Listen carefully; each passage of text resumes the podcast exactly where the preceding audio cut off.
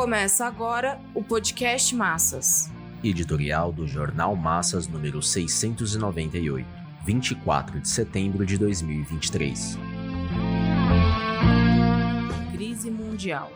O problema fundamental se encontra na crise de direção.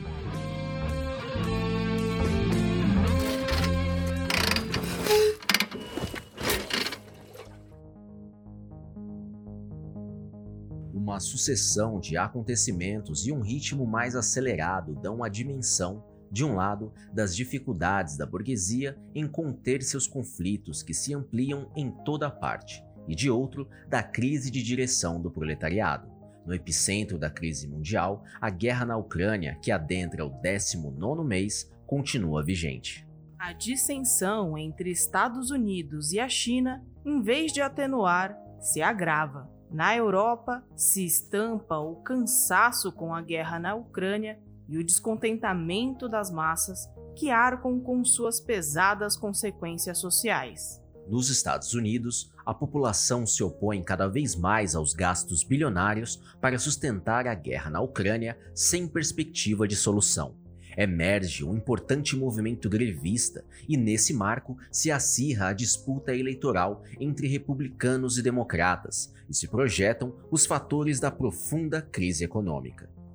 Na África, golpes de Estado assumem características de rebeldia diante do imperialismo e se gestam tendências de guerra entre os próprios países oprimidos. Na Ásia, a escalada militar vem sendo impulsionada sob as condições de agravamento da guerra comercial. No Oriente Médio, as forças em conflitos se realinham motivadas pelos reflexos da guerra na Ucrânia e pelos choques econômico-comerciais entre Estados Unidos e China. Na América Latina, os governos democratizantes moldados pela caricatura do nacional-reformismo se mostram impotentes para amenizar as contradições do capitalismo em decomposição, e as variantes burguesas de direita e ultradireita trabalham para retomar a ofensiva perdida no último período. Os Estados Unidos se movem como uma potência em declínio, que tem de sustentar a hegemonia alcançada após a Segunda Guerra, valendo-se de seu poderio militar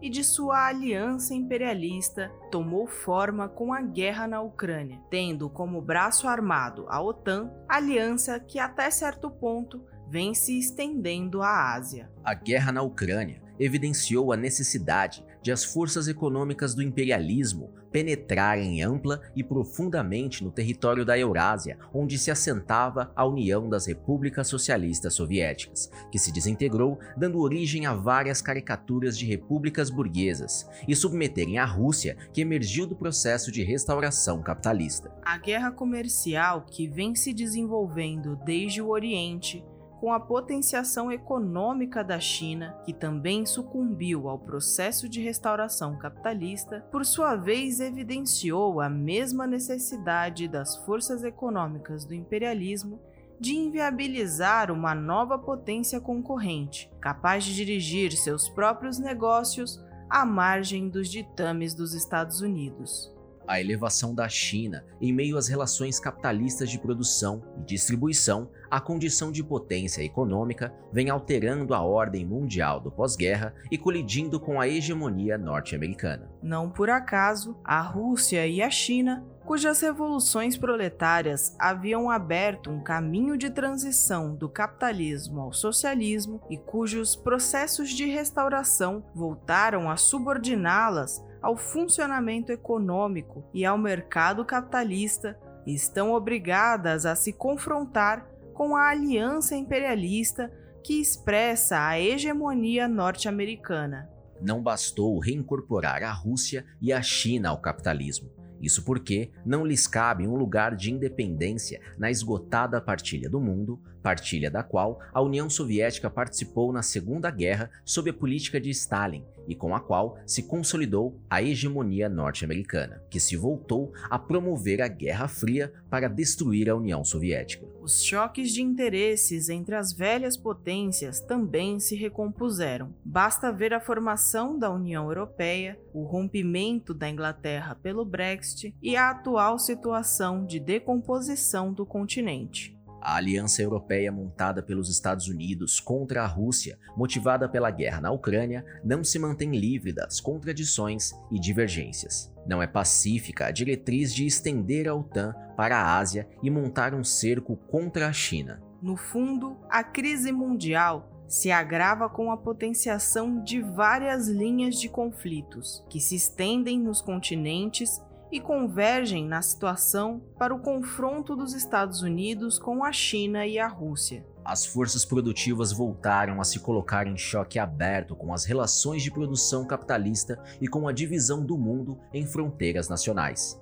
o processo de restauração capitalista e a liquidação da União Soviética resultaram em uma vitória do imperialismo contra a transição do capitalismo ao socialismo, mas é também uma vitória transitória que somente a luta de classe do proletariado vai determinar o quanto vai durar. Está absolutamente claro que as derrotas da classe operária, principalmente desde os anos 70 a 90, contribuíram para o avanço da barbárie capitalista, que dará passos ainda mais obscurantistas se os explorados não se reorganizarem, construírem os partidos revolucionários e reconstruírem o Partido Mundial da Revolução Socialista, a Quarta Internacional. A recente Assembleia Geral da ONU atestou o enfraquecimento da hegemonia dos Estados Unidos a China e a Rússia praticamente desconheceram a sua importância, sabendo que não haveria nenhuma solução que assimilasse um caminho para acabar com a guerra na Ucrânia, arrefecer a guerra comercial e reverter a escalada militar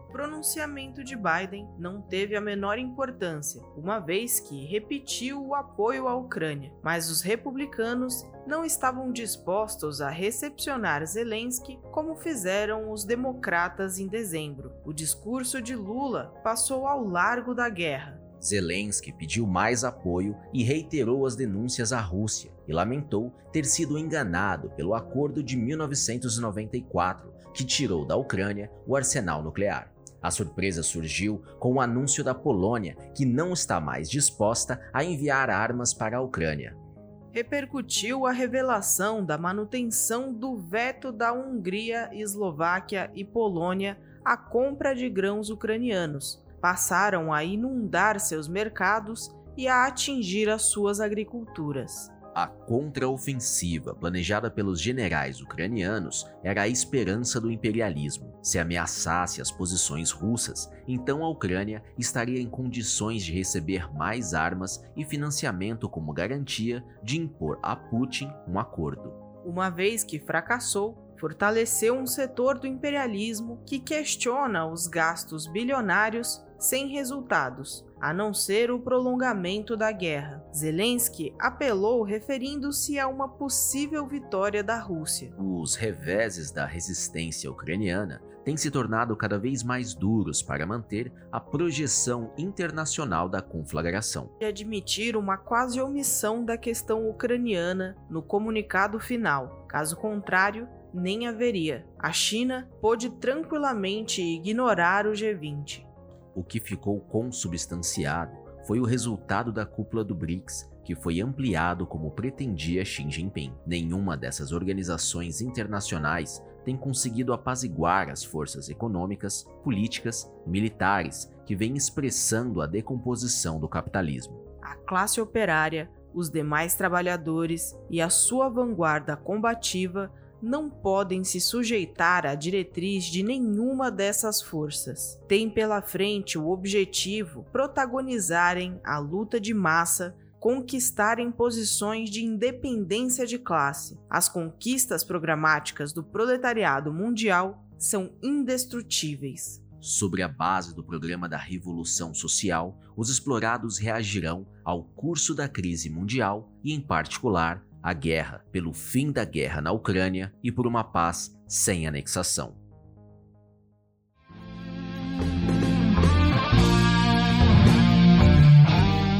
Esse podcast é apresentado pelo Partido Operário Revolucionário, membro do Comitê de Enlace pela Reconstrução da Quarta Internacional. Para mais informações, acesse pormassas.org.